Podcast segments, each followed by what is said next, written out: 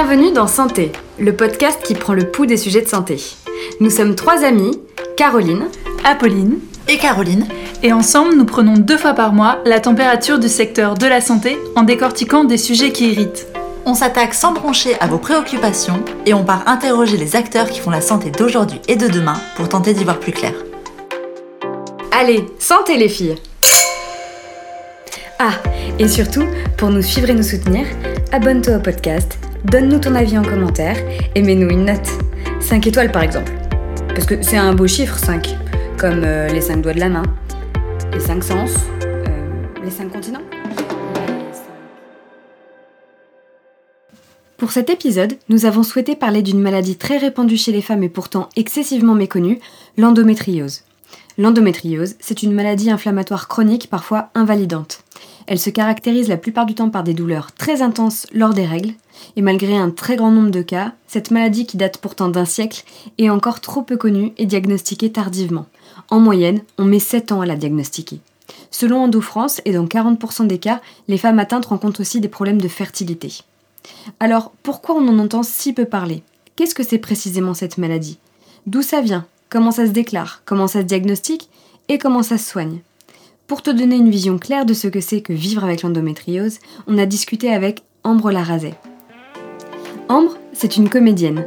Elle a notamment joué dans le film d'Alain Chabat Santa et compagnie et tu as pu la voir également dans Burger Quiz. Ambre est aussi atteinte d'endométriose et c'est pour ça qu'elle a accepté de témoigner. J'ai été diagnostiquée en 2013, donc j'avais 26 ans, mais je souffrais avant. Et c'est très compliqué de faire la différence entre le stress de certaines situations, euh, des premières fois, des choses comme ça, et, euh, et, la maladie en fait. Parfois je me dis, bah attends, quand j'avais mal à 18 ans, euh, est-ce que c'était parce que j'étais en panique de coucher avec Jean-Michel Ou est-ce que c'est parce qu'en fait j'avais déjà la maladie qui arrivait? Je sais que j'ai signalé plusieurs fois à des gynécos que j'avais des douleurs, mais bon, comme tous les gynécos, en tout cas, on en parle beaucoup en ce moment. Mais il y avait souvent cette réponse c'est normal, prenez un spasson et prenez la pilule et on s'en fout. J'ai essayé plusieurs fois dans ma vie d'arrêter la pilule et là je voyais bien que c'était horrible et qu'il y avait un, problème. Nous avons également interrogé pour cet épisode un gynécologue obstétricien, le professeur Collinet du CHU de Lille. Professeur Collinet, en dehors du CHU, est aussi médecin membre du comité scientifique d'EndoFrance, qui est la première association de lutte contre l'endométriose agréée par le ministère de la Santé. Notre première question a été de définir ce qu'est l'endométriose. Alors l'endométriose, euh, c'est une maladie euh, qui est bénigne, qui touche euh, probablement beaucoup plus de femmes qu'on ne le pense, mais on estime qu'à peu près 10 à 15% des femmes qui sont en période d'activité génitale, donc qui ne sont pas avant la puberté ou pas ménopausées, mais dans cette situation-là, qui pourraient être porteuses d'endométriose. Et donc c'est une maladie qui n'est une maladie que s'il y a des symptômes et qui touche l'appareil génital. Est-ce différent du cancer de l'endomètre? Là, c'est une bonne question que tu poses parce que l'endométriose, c'est considéré comme une maladie bénigne. Donc, en aucune mesure, il y a d'inquiétude à avoir si on a un diagnostic d'endométriose. C'est très différent d'une maladie cancéreuse. Il n'y a aucun risque de, métastase, aucun risque de pronostic vital. Hein. donc, clairement, il faut complètement dissocier ça. Comment est-ce qu'elle apparaît, cette maladie? Comment elle se développe? Alors, l'endométriose, ça reste une maladie qui est encore un petit peu mystérieuse, parce qu'il y a beaucoup de recherches sur le sujet. Et nous, médecins, nous, scientifiques, pour l'instant, on n'explique pas tout. Donc, euh, il y a plein de théories qui expliquent comment survient euh, l'endométriose. Euh, les, les, différentes théories sont plus ou moins faciles à comprendre. Il y en a une qu'on explique le plus souvent parce que c'est la plus facile et celle qui probablement explique la plupart des endométrioses. Et cette explication, c'est le sang des règles qui s'écoule bien sûr à chaque période de règles par le vagin. Eh bien, on pense qu'il y aurait une partie de ce sang qui pourrait refluer, donc retourner dans le ventre par l'intermédiaire des trompes, et ce sang qui passerait par les trompes au lieu de passer par le vagin, donc le sang des règles, pourrait se poser, euh, et donc il y a des caillots qui peuvent se mettre en place sur l'utérus, sur les ovaires, sur les trompes, ou sur les organes adjacents, sur la vessie ou sur l'intestin. Est-ce qu'il y a plusieurs types d'endométriose et plusieurs degrés de gravité? Donc en fait, on distingue euh, quatre formes d'endométriose. Hein, donc euh, la première forme, c'est ce qu'on appelle l'endométriose superficielle. En fait, on a tous euh, dans le ventre une enveloppe qui englobe toutes les viscères qu'on appelle le péritoine. Et cette membrane, cette enveloppe, eh bien, elle tapisse également l'appareil génital. Et quand il y a des petites taches de sang, du sang des règles qui se posent sur le péritoine, on parle d'endométriose superficielle, péritonéale superficielle. C'est la première forme. La deuxième forme, c'est les kystes au niveau des ovaires, les kystes ovariens. Et quand c'est des kystes qu'on appelle d'endométriose, on parle d'endométriome, hein, donc c'est des kystes au niveau des ovaires, euh, qui, ont, qui sont tout à fait euh, typiques quand on les visualise en échographie ou sur des scanners ou des IRM. On est clairement assez précis pour dire oui, bah, c'est des kystes d'endométriose. Donc ça, c'est la deuxième forme. Euh, la troisième forme, eh bien, c'est ce qu'on appelle l'endométriose profonde. Donc ça, c'est un petit peu plus compliqué à, comprendre. Hein. c'est l'endométriose qui survient entre les différents organes. Il peut y avoir de l'endométriose entre la vessie et l'utérus, ou entre l'intestin et l'utérus. Voilà, c'est ça qu'on parle d'endométriose profonde. Puis après, il y a une quatrième forme qui, est un petit peu différente, qui touche principalement l'utérus, qu'on appelle l'adénomiose. Donc ça, c'est une maladie de l'utérus, euh, qui provoque plutôt des règles euh, abondantes et puis des règles douloureuses. Étant donné ces différents cas de figure, on a demandé à Ambre quel type d'endométriose elle subissait. Moi, je sais où, sont, euh, où c'est localisé. Il y a des petites adhérences euh, à certains endroits, euh, ligaments utéro, sacrés, je sais pas quoi. Euh, et j'ai la fierté d'annoncer à la France entière que moi, c'est plutôt au fond du vagin. Ça explique les douleurs pendant les rapports, en fait. Compte tenu de ces différents types d'endométriose, comment sait-on qu'on a la maladie? Est-ce qu'il y a des symptômes particuliers qui peuvent nous mettre la puce à l'oreille? C'est une question importante parce qu'on peut très bien avoir une endométriose sans avoir aucun symptôme. Donc il y a probablement des femmes qui sont porteuses d'endométriose sans le savoir, et c'est très bien comme ça, il n'y a pas forcément de nécessité absolue de la rechercher, et on considère que l'endométriose, c'est une maladie uniquement s'il y a des symptômes. Principalement, il y, a, il deux problèmes que peut causer l'endométriose. Le premier problème, c'est des douleurs qui, sont, qui surviennent de manière préférentielle pendant les règles, ou alors juste avant ou juste après, mais surtout, en fait, tous les symptômes douloureux sont euh, surtout présents juste autour des règles. Alors les douleurs, elles peuvent être euh, présentes bien sûr au niveau du bassin, elles peuvent être associées à des, euh, signes urinaires, comme des douleurs en faisant pipi, ou alors des, des, symptômes digestifs. Il y a des patientes qui ont des difficultés pour aller à la selle, principalement en période de règles. Et le deuxième point, qui est vraiment un autre problème majeur de l'endométriose, c'est que l'endométriose, elle peut être responsable, non pas d'une stérilité, hein, mais d'une baisse de la fertilité par différents mécanismes. Hein, ça peut être les ovaires qui fonctionnent moins bien, ou les trompes qui sont bouchées, ou euh, la qualité de la muqueuse à l'intérieur de l'utérus peut être moins propice à recevoir un embryon. Et donc tous ces mécanismes euh, qui peuvent être perturbés par l'endométriose peuvent expliquer une diminution de la fertilité. On parle d'une vraie douleur liée à la maladie. Mais dans l'imaginaire collectif, tout le monde pense encore qu'il est normal qu'une femme ait mal pendant ses règles. Du coup, on a demandé à Ambre de nous décrire ces douleurs les deux premiers jours des règles, on va dire, pendant, pendant une bonne période, c'était compliqué parce que ouais, j'avais très mal et j'étais épuisée et surtout je perdais, enfin, on a l'impression de perdre des litres de sang. Je comprenais pas les, quand je lisais des articles ou des gens qui disaient mais voyons quand on a ses règles on perd un dé à coudre. Je disais, non mais chacun son métier à tisser. Enfin c'est pas possible. Moi c'est genre c'est beaucoup trop. Cette métaphore était vraiment foireuse. Mais Enfin, c'était pire en pire, quoi. Je sais même pas si c'est parce qu'il y avait une dimension psychologique, parce que j'étais au courant que j'avais cette maladie, ou si parce que mon corps euh, euh, commençait à être complètement détraqué. Si à l'époque j'avais été au théâtre tous les soirs, je pense que ça aurait été un peu compliqué. J'aurais dû changer de costume, peut-être. Dire, venez, on met un costume de sumo et on met plein de couches en dessous, ça va être rigolo. Du coup, voilà, ça a été compliqué quelques fois. Euh. Non, et sinon, moi, c'était surtout pendant les rapports, en fait. Dans ma folle jeunesse, ça allait. Et euh, en tout cas, on va dire les 5-6 dernières années, euh, ça devenait très compliqué. J'avais un, syndrome prémenstruel euh, assez euh, lourd, c'est-à-dire que pendant les deux semaines qui précédaient mes règles, euh, j'étais là gonflée comme une barrique. Enfin, je me sentais vraiment pas bien, très très lourde. Mais alors, comment ça arrive l'endométriose? Quelles sont les causes? Est-ce qu'il y a un facteur génétique par exemple? Alors c'est une bonne question parce qu'il y a de nombreux chercheurs qui ont mis en évidence que euh, il y avait probablement euh, beaucoup plus euh, d'endométriose quand il y avait des antécédents familiaux. Donc on sait que, par exemple, quand on interroge nous une patiente, c'est très fréquent de constater que dans la famille, il y avait déjà eu de l'endométriose. Le deuxième point, c'est qu'il y a des chercheurs qui ont montré que potentiellement, il y avait des anomalies chromosomiques qui pourraient expliquer euh, la survenue de l'endométriose, mais ça reste encore assez imprécis.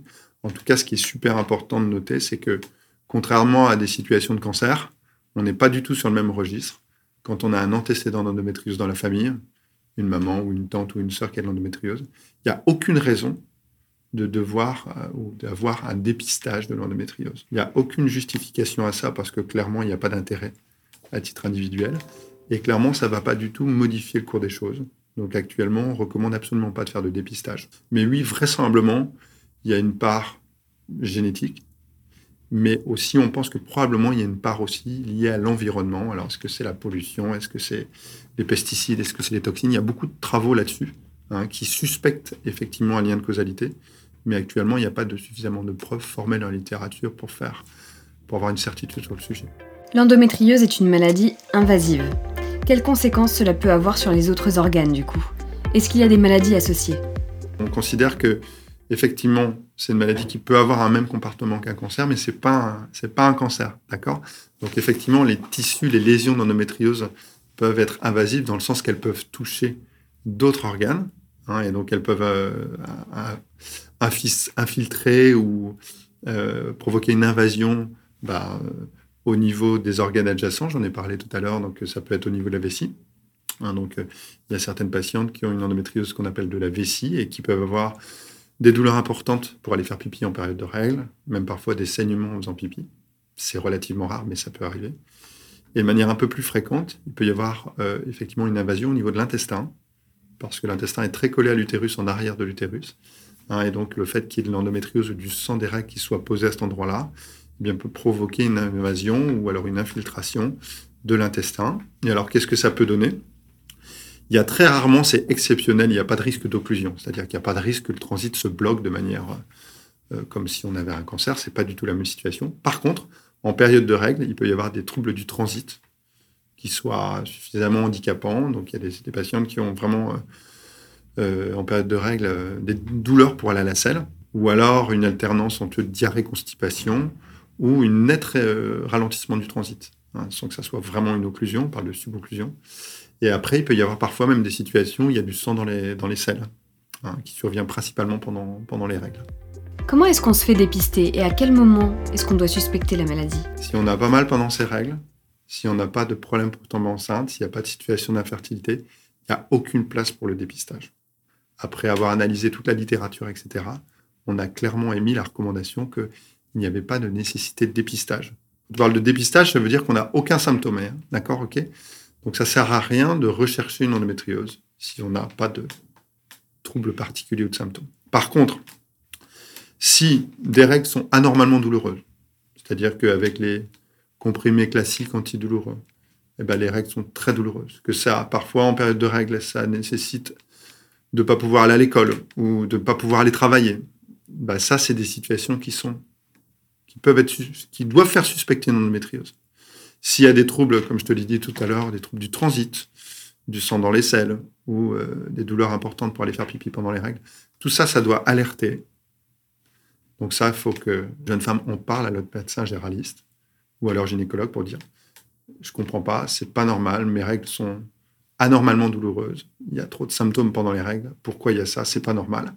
Et alors, le plus souvent, on a deux stratégies, nous, médicales, quand il y a une suspicion d'endométriose. Bah, le, la première chose, c'est de faire une écho, une écho gynéco. Hein. donc, euh, soit on fait une échographie par le ventre, soit quand il n'y a pas de situation de virginité et qu'il y a déjà un début d'activité sexuelle, on peut même faire des échographies par voie euh, naturelle, par voie vaginale, pour rechercher s'il n'y a pas un kyste d'endométriose, ou s'il y a une forme d'endométriose qui pourrait être diagnostiquée par cet examen. Et puis le plus souvent, ce qu'on fait, c'est qu'on met en route une pilule, une contraception, dans le but de bloquer les règles. Pas de manière définitive, bien sûr, hein, mais généralement, on fait ce qu'on appelle un test pendant trois mois, et on bloque les règles par une pilule en continu pendant trois mois pour essayer de voir si ça soulage. Et donc, si ça soulage, bah, ça veut dire que vraisemblablement, il y a de l'endométriose. Et donc, il n'y a pas forcément besoin de faire d'autres examens. Et on continue euh, ce traitement-là dans le but de soulager les patientes qui ont des règles anormalement douloureuses. Par contre, on doit augmenter et faire d'autres examens si vraiment on s'en sort pas, si vraiment le fait d'avoir donné une pilule ne bah, soulage pas, si on hésite encore sur le diagnostic. Parfois, on peut faire des examens, mais qu'on appelle des examens en seconde intention, euh, principalement des IRM. On a donc demandé à Ambre quand est-ce qu'elle s'était fait dépister et quand est-ce qu'elle avait su qu'elle était atteinte d'endométriose. bah, J'ai redit à ma gynéco euh, est-ce que c'est normal euh, J'ai quand même mal très souvent. Et là, si je puis dire, elle a procédé à un examen un peu plus poussé.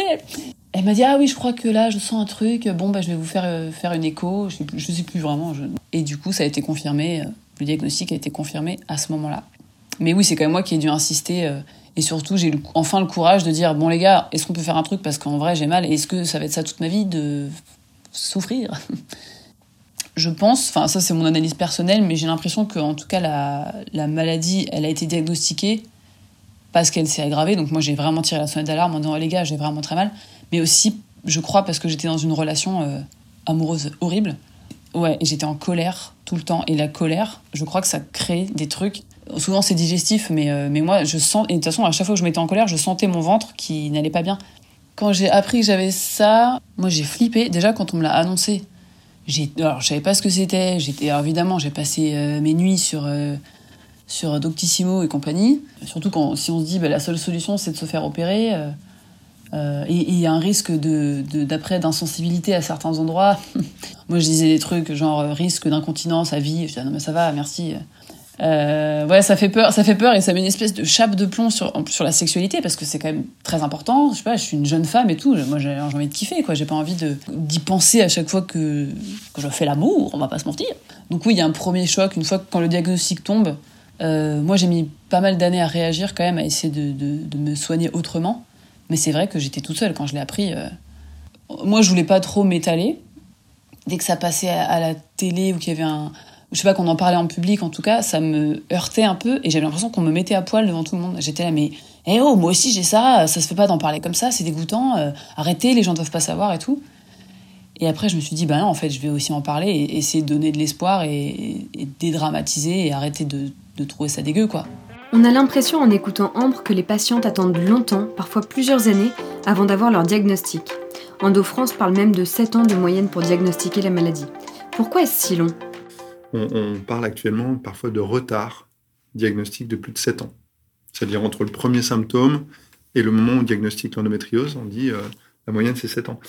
Alors, il y a deux raisons à ça. La, première, c'est que souvent les premiers symptômes, ils peuvent apparaître, pendant l'adolescence. Peut-être par euh, le fait que beaucoup d'adolescents ne voient pas forcément un gynécologue euh, et qu'il n'y a pas forcément de médicalisation à cette période de vie-là. Donc, il y a probablement beaucoup de retard. Hein, et beaucoup de jeunes femmes peut-être qui en parlent pas assez vite et aussi parce que euh, ces notions de 7 ans, ça date un peu maintenant, et je pense que peut-être les médecins étaient moins alertes ou moins à l'écoute peut-être de cette problématique de règles anormalement douloureuses, et que l'endométriose c'était peut-être un diagnostic qui était, enfin une maladie qui était beaucoup moins connue que maintenant. C'est une maladie qui est connue depuis très longtemps. Hein. On n'a pas du tout euh, découvert l'endométriose euh, il y a 3 ou 4 ans, c'est pas du tout vrai. Hein.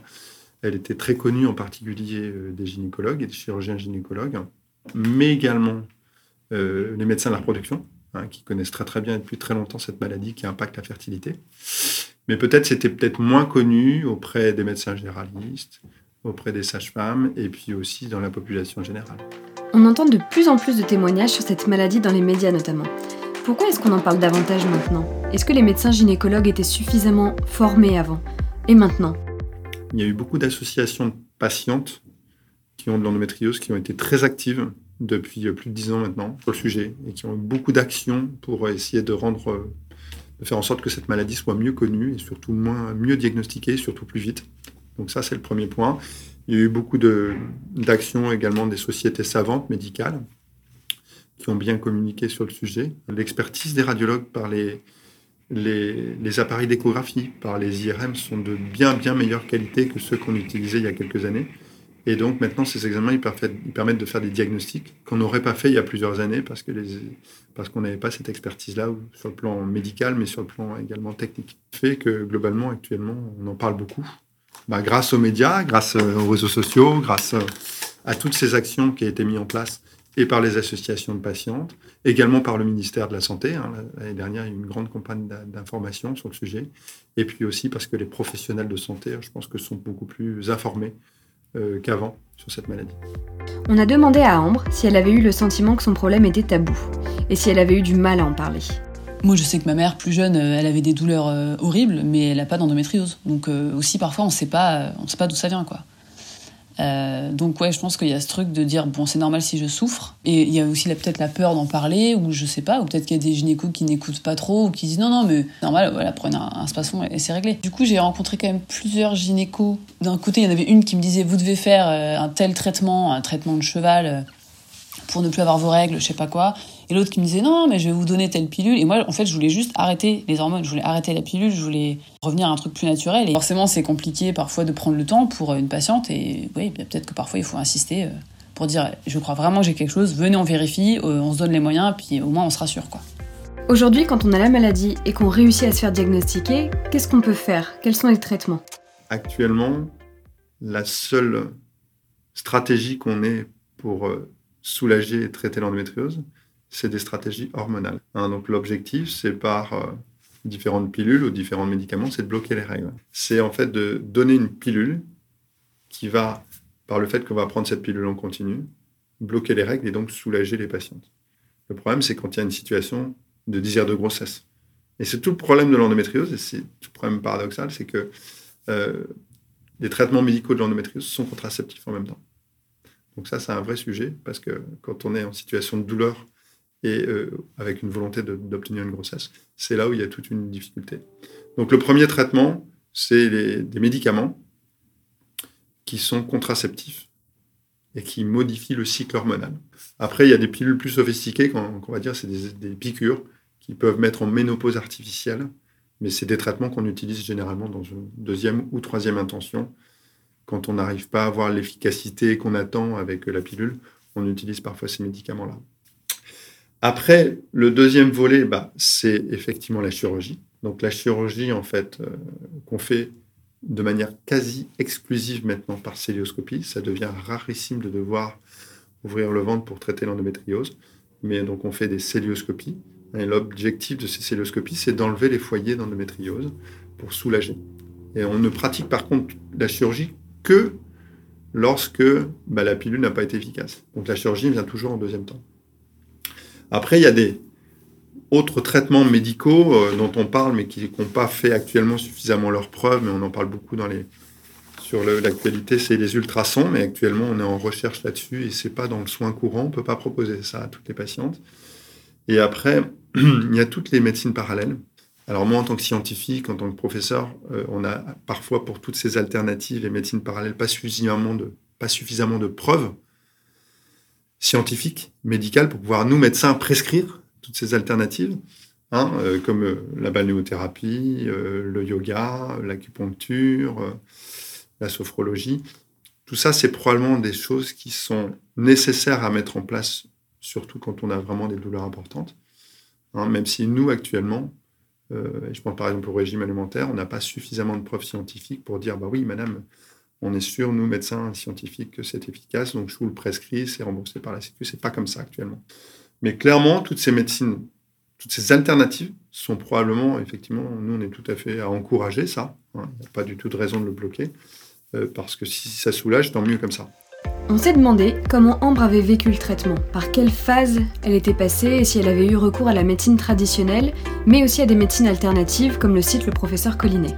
On m'a proposé différents types de pilules un espèce de médicament qui euh, avait aussi un effet contraceptif mais qui était très lourd et je ne sais plus ce que c'était. Je crois que c'est en 2016 que euh, un docteur m'a dit euh, là il faudrait vous opérer et je me suis dit bon avant de faire ça, avant de me précipiter, je vais quand même aller voir s'il y a autre chose à faire. Et là j'ai commencé à faire ma petite recherche de, de praticien de médecine douce. Donc c'est là que j'ai rencontré Johanna Berger hypnothérapeute et avec qui il y avait vraiment une, discussion. Ouais, il y avait ce truc de, je sais pas, j'ai senti que qu'on pouvait se, qu'elle allait me comprendre, qu'elle allait chercher avec moi et qu'elle allait pas me vendre du rêve. Elle m'a jamais dit ouais, j'ai soigné, mais elle avait un truc très rassurant. Elle m'a fait un protocole euh, euh, que j'ai vraiment eu envie de suivre et qui faisait vraiment sens. Et à la fois, il y avait un travail psychologique et, euh, et une approche énergétique qui m'a beaucoup plu. Et donc j'ai oui, c'est là que j'ai changé mon alimentation.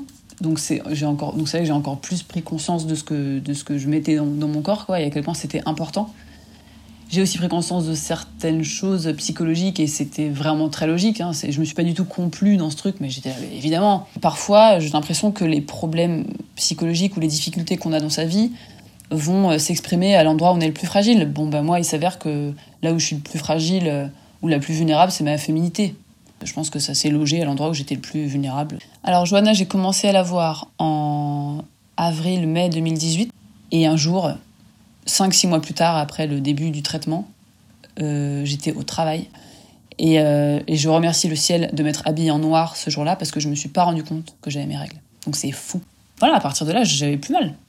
Peut-être euh, une toute petite douleur de règles parce qu'on va pas, c'est pas non plus, il se passe pas rien quand on les a. Mais et à partir de là, c'était trop bien. C'était soit petit doliprane en, cas de flemme, soit j'attends et ça passe. Donc depuis, voilà, depuis 2018, je n'ai plus de douleur.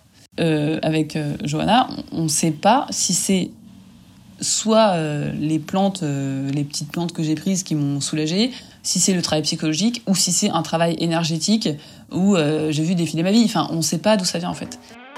Ambre, et c'est son choix, a souhaité tester la médecine douce avant d'envisager l'opération.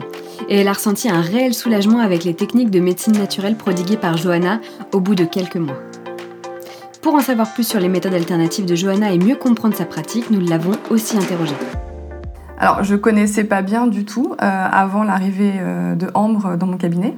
Et puis, euh, Ambre est arrivée, m'a expliqué un petit peu où est-ce qu'elle en était, son parcours, etc. Et ce qui s'est passé, c'est que j'ai vraiment appréhendé dans sa globalité. Je me suis dit, OK, elle a cette endométriose, mais pour l'instant, je ne vais pas forcément m'y intéresser. Ça peut paraître un peu bizarre, mais j'ai voilà, passé beaucoup de temps à échanger avec elle, enfin surtout à l'écouter en fait. J'ai essayé de voir, je, me suis, je suis revenue en fait à la physiologie en me disant, bon, voilà, elle a une maladie qui est enfin, une maladie inflammatoire, en fin de compte, chronique. Donc, bah, j'ai commencé par euh, essayer de drainer un petit peu son corps, la renforcer comme j'ai pu avec des soins énergétiques, et puis un gros travail sur les intestins, sur euh, la paroi intestinale, sur euh, le microbiote, pour tout simplement renforcer le système immunitaire, et donc permettre à son propre corps bah, d'engendrer ce processus d'auto-guérison. C'était le, départ de nos soins, en fin de compte. Les médecines dites douces ou naturelles regroupent beaucoup de méthodes et on ne sait jamais trop de quoi on parle.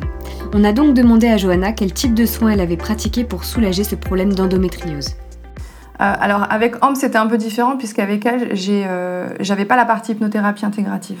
J'avais euh, en bagage les soins énergétiques et la partie hygiène de vie, plantes, etc. Alors les soins énergétiques, on va travailler beaucoup, on va faire des rééquilibrages énergétiques en utilisant ce qu'on appelle l'acupression. On travaille sur des points d'acupuncture situés sur des méridiens. Donc, ça va permettre de, d'enlever, si tu veux, les nœuds énergétiques qu'il peut y avoir dans le corps. Euh, donc la circulation, un peu comme une circulation veineuse, cette circulation énergétique va redevenir fluide, ce qui est un peu le but. Et une fois que tous ces nœuds énergétiques sont supprimés, le corps peut enfin euh, se rééquilibrer, s'harmoniser, et puis, bah, in fine, s'auto-guérir. Quoi. Donc on a fait pas mal d'acupression. Euh, beaucoup euh, d'utilisation de plantes. On a fait beaucoup de drainage, choses comme ça. Et puis euh, la respiration, l'utilisation de la respiration. Parce que finalement, on ne sait pas vraiment respirer. on, oublie un peu les respirations profondes. C'est vrai que dans la journée, on, bah, voilà, on respire, on n'y pense pas. Quoi. Donc, je, les ramène un peu à leur respiration. et puis, j'utilise aussi en soins, en soins énergétiques le magnétisme. En fait, c'est imposition des mains sur le corps. je suis souvent à quelques centimètres, en général 5 cm à peu près du corps physique. Euh, j'impose mes mains sur des zones du corps de manière assez stratégique pour, pareil, un peu comme l'acupuncture, libérer en fin de compte des stases d'énergie, des nœuds. Et à travers mes mains, donc quand tu es un peu habitué, tu arrives à ressentir, en fait, quand tu poses tes mains sur le corps de la personne, tu arrives à ressentir. Euh, alors parfois, ça, se traduit par des fourmillements, parfois c'est des sensations de chaud, parfois des sensations de froid. Et toutes ces sensations, euh, permettent une compréhension de ce qui se passe dans le corps de la personne. Bah, si elle a mal, euh, par exemple, à l'utérus, je peux tout à fait imposer mes mains sur l'utérus pour permettre euh, d'insuffler une énergie, donc pour diminuer les douleurs, pour nettoyer ce qui a nettoyé dans l'utérus. En fin de compte, je porte une intention sur une zone du corps en me disant, voilà, cette, je sais pas, cet utérus est inflammé à cet endroit-là. Je porte l'intention de désenflammer cette zone du corps et tout simplement l'énergie fait son œuvre. Euh, mais chez elles, elles sont outillées, je, leur enseigne ces techniques-là, enfin certaines techniques de libération émotionnelle notamment, de respiration, d'automassage chinois d'ailleurs. Euh, et toutes ces techniques-là, elles peuvent les utiliser euh, sans modération chez elles. Donc après, c'est comment elles vont utiliser ces techniques, est-ce qu'elles vont vouloir les utiliser réellement? Après, tout dépend d'elles en fin de compte. Au-delà de ces techniques manuelles, Johanna utilise aussi des plantes. Alors ça peut être surprenant, et du coup, elle nous explique la démarche et les bienfaits pour revenir à l'endométriose, les plantes que je vais utiliser vont permettre notamment à travailler sur le système, à réguler le système endocrinien, donc le système hormonal. donc réguler notamment la production d'œstrogènes de la femme et de la progestérone, qui sont quand même très importants dans, la problématique de l'endométriose. les plantes, d'autres plantes que je vais utiliser vont permettre la détoxination du corps, notamment du foie, très important aussi dans l'endométriose. Le foie, c'est un petit peu l'usine d'épuration du corps. Donc, ça filtre les toxines. Dans l'endométriose, c'est donc une maladie euh, inflammatoire. Très souvent, euh, si l'alimentation n'est pas euh, suffisamment saine et dénuée de tous ces de tous ces produits inflammatoires, si en plus de ça, la femme utilise des produits cosmétiques ou autres avec des perturbateurs endocriniens importants, le foie va être surchargé de toutes ces toxines. Et à un moment donné, il n'arrivera plus à complètement euh, se nettoyer et à libérer ces toxines. Donc un foie surchargé entraîne souvent des, bah, soucis hormonaux, des douleurs euh, au niveau du bassin, enfin du, petit bassin pour la femme quand elle a ses règles, etc. etc. Donc très important de rendre ce foie euh, plus, plus sain et de le détoxiner. On s'est aussi demandé si l'alimentation pouvait jouer un rôle dans la diminution des souffrances liées à l'endométriose. Est-ce qu'une vie plus saine peut aider? Dès la première séance, en fait, ça a été, euh, après le gros temps d'échange, etc., euh, et un soin, ça a été effectivement de recadrer l'alimentation. Et à partir de là, en physiologie, on dit qu'il y a, il faut à peu près trois mois pour refaire un terrain. Donc, pendant trois mois, euh, au minimum deux mois d'ailleurs, je crois que c'était avec Ambre, bon, deux, trois mois globalement, euh, elle avait euh, quasi interdiction de manger du gluten. Il fallait supprimer vraiment le gluten, tout ce qui est inflammatoire, donc c'est gluten, c'est viande rouge, ça va être les, produits laitiers, l'alcool, bien sûr, le tabac, mais voilà, en tout cas tout ce qui inflamme voilà, le, corps, là on met de côté pendant au moins deux mois, facile. Et puis surtout, euh, se nourrir euh, énormément de, légumes, euh, crus, cuits. Faire des jus de légumes, ça marche super bien aussi à l'extracteur. Johanna nous a expliqué qu'en dehors des soins, l'importance de son métier réside aussi dans l'écoute. Elle explique pourquoi. Il y, a toujours quelque chose au niveau de l'inconscient, il y a toujours des croyances qui ont été engrammées dans l'inconscient et qui vont causer une symptomatique dans le corps physique. Donc, quoi qu'il arrive, on peut les accompagner, on peut les soulager, on peut les aider. Tu sais, des fois, ne serait-ce que par l'écoute. Quand elles sont. Mes séances, ça dure en moyenne une heure et quart, une heure et demie, parfois même deux heures. On va dire, on va tabler sur une heure et demie. Pendant ces, une heure et demie, il y a quand même un temps d'écoute et d'échange important. Et la parole est libératrice. Et parfois, il suffit que de ça pour euh, déclencher quelque chose. Ces femmes qui sont atteintes d'endométriose et euh, qui vont voir leur gynéco et ça dure 20 euh, minutes, une demi-heure et qu'il n'y a pas ce temps de parole parce que le gynéco n'a pas la possibilité d'avoir ce temps de parole non plus, et elles ont besoin de parler, elles ont besoin d'entendre dire que non, c'est pas normal. En fait, quand t'as tes règles, t'es même pas censé avoir mal du tout. Quand t'es bien portant, quand t'es en pleine santé, t'as pas du tout mal. Et ça, pour elles, déjà de l'entendre, c'est waouh, ok, bah enfin on m'écoute, enfin on me considère. Et la considération est euh, essentielle en fait. Pour revenir sur Ambre, on a voulu savoir combien de temps avait duré l'accompagnement et quels avaient été les effets de son point de vue de praticienne. Avec Ambre, ça a duré un an. Mais dans ces un an, il y a plusieurs, euh, il y a plusieurs euh, niveaux. C'est-à-dire que je, de mémoire, mais elle, le dira mieux que moi, je crois qu'au bout de 3-4 mois à peu près, un truc comme ça, déjà, elle avait plus d'SPM. C'est le fameux syndrome prémenstruel, très chiant. Et puis, peut-être un ou deux mois plus tard, elle avait déjà une, une grosse diminution de ses douleurs. Effectivement, Ambre a vu ses douleurs diminuer avec le temps et l'accompagnement de Johanna. Elle a donc été faire une échographie pour voir si son endométriose était toujours là j'avais hâte de faire une échographie en fait pour voir où ça en était parce que j'avais le sentiment que c'était parti. Pendant qu'on faisait l'échographie avec euh, docteur, euh, docteur échographie qui m'auscultait et qui regardait en direct euh, sur l'écran en live, elle me disait mais c'est ouf, je vois rien et elle voyait mes anciens résultats, elle était mais c'est complètement dingue, j'arrive pas à voir, qu'est-ce qui se passe, c'est génial. Et moi j'étais là toute triomphante, ah, j'ai plus rien, c'est génial, je suis un miracle de la nature. Et du coup bah, elle m'a dit ouais bah franchement au pire il reste deux trois petites traces mais vous avez vraiment pas grand chose quoi. Mais après ça je me suis relâchée dans mon train de vie, dans mon hygiène de vie. Et je me suis dit un petit écart par-ci, un petit écart par-là, et donc j'ai un peu refait n'importe quoi. Mais je savais que je devais faire une IRM pour confirmer l'échographie. En tout cas, c'était plus précis, mais j'appréhendais quand même de le faire parce que je me suis dit, voilà, je vais pas pouvoir tricher euh, avec l'IRM. Euh, malheureusement, euh, c'est toujours, c'est toujours là.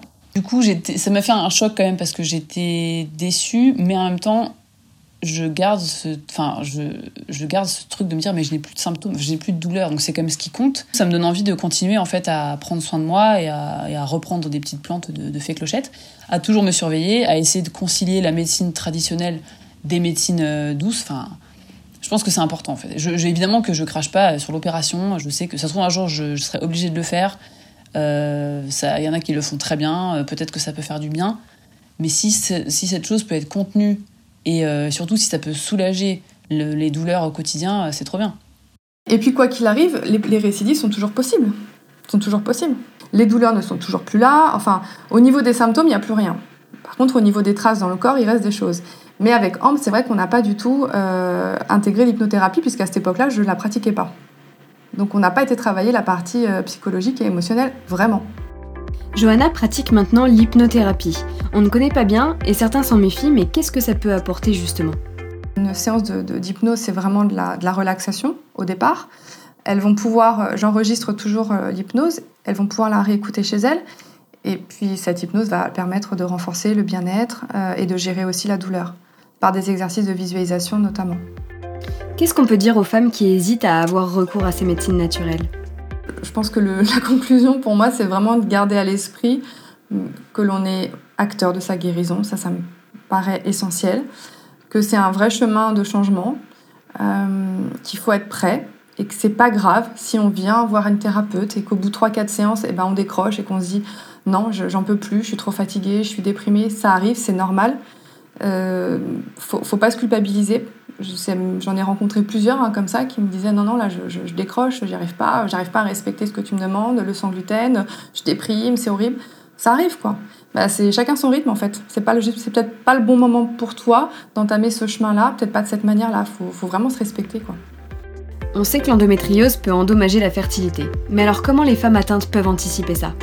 On a demandé au professeur Collinet s'il y avait des solutions médicales pour certaines jeunes femmes qui n'ont pas forcément de projet de grossesse tout de suite et qui sont jeunes et qui ont une maladie qui impacte leur fertilité, en particulier sur le plan des ovaires, et dont l'endométriose, hein, c'est une maladie qui peut impacter euh, la fertilité, eh bien on peut éventuellement anticiper tout ça et euh, proposer de préserver la fertilité. Et donc ça veut dire quoi? Ça veut dire que, par exemple, une jeune femme de 20 ou 25 ans qui aurait euh, beaucoup d'endométriose au niveau des ovaires, et que par par exemple, on doit envisager une intervention chirurgicale pour traiter, eh après cette intervention, on peut éventuellement proposer de préserver la fertilité et donc de faire une stimulation des ovaires pour ponctionner, prélever des ovocytes pour les congeler et pouvoir les réutiliser plus tard euh, quand euh, cette jeune femme en question aura un projet de grossesse et si malheureusement les ovaires sont euh, abîmés ou affaiblis par l'endométriose. On a cette possibilité d'utiliser les ovocytes qui auraient été congelés. L'endométriose, on l'a compris, c'est une maladie, pas un simple mal de ventre à dédramatiser. Dans le domaine médical, on parle d'une maladie bénigne, dans le sens où, malgré toutes les complications et souffrances engendrées, on n'en meurt pas. Mais ça peut prendre plusieurs formes plus ou moins sévères, ça peut entraîner des degrés de souffrance différents et ça peut abîmer la fertilité, ce n'est donc pas à prendre à la légère. Merci à Ambre d'avoir accepté de témoigner et de nous livrer les détails d'une maladie qui touche à l'intime. Son histoire, on l'espère, aidera les femmes potentiellement atteintes et permettra à l'ensemble de nos auditeurs de réaliser ce qu'est la vie d'une personne atteinte d'endométriose. Merci au professeur Collinet qui nous a apporté son regard et son analyse médicale de cette maladie encore méconnue et difficile à diagnostiquer. Merci à Johanna de nous avoir apporté une vision complémentaire à la médecine classique pour venir soulager les patientes. Enfin et comme d'habitude, merci à 10 de pour la musique et à Nathan Maréco pour le mix. On vous dit à bientôt car dans 15 jours sortira un nouvel épisode, cette fois-ci sur le sujet du diabète. D'ici là, prends soin de toi et surtout, santé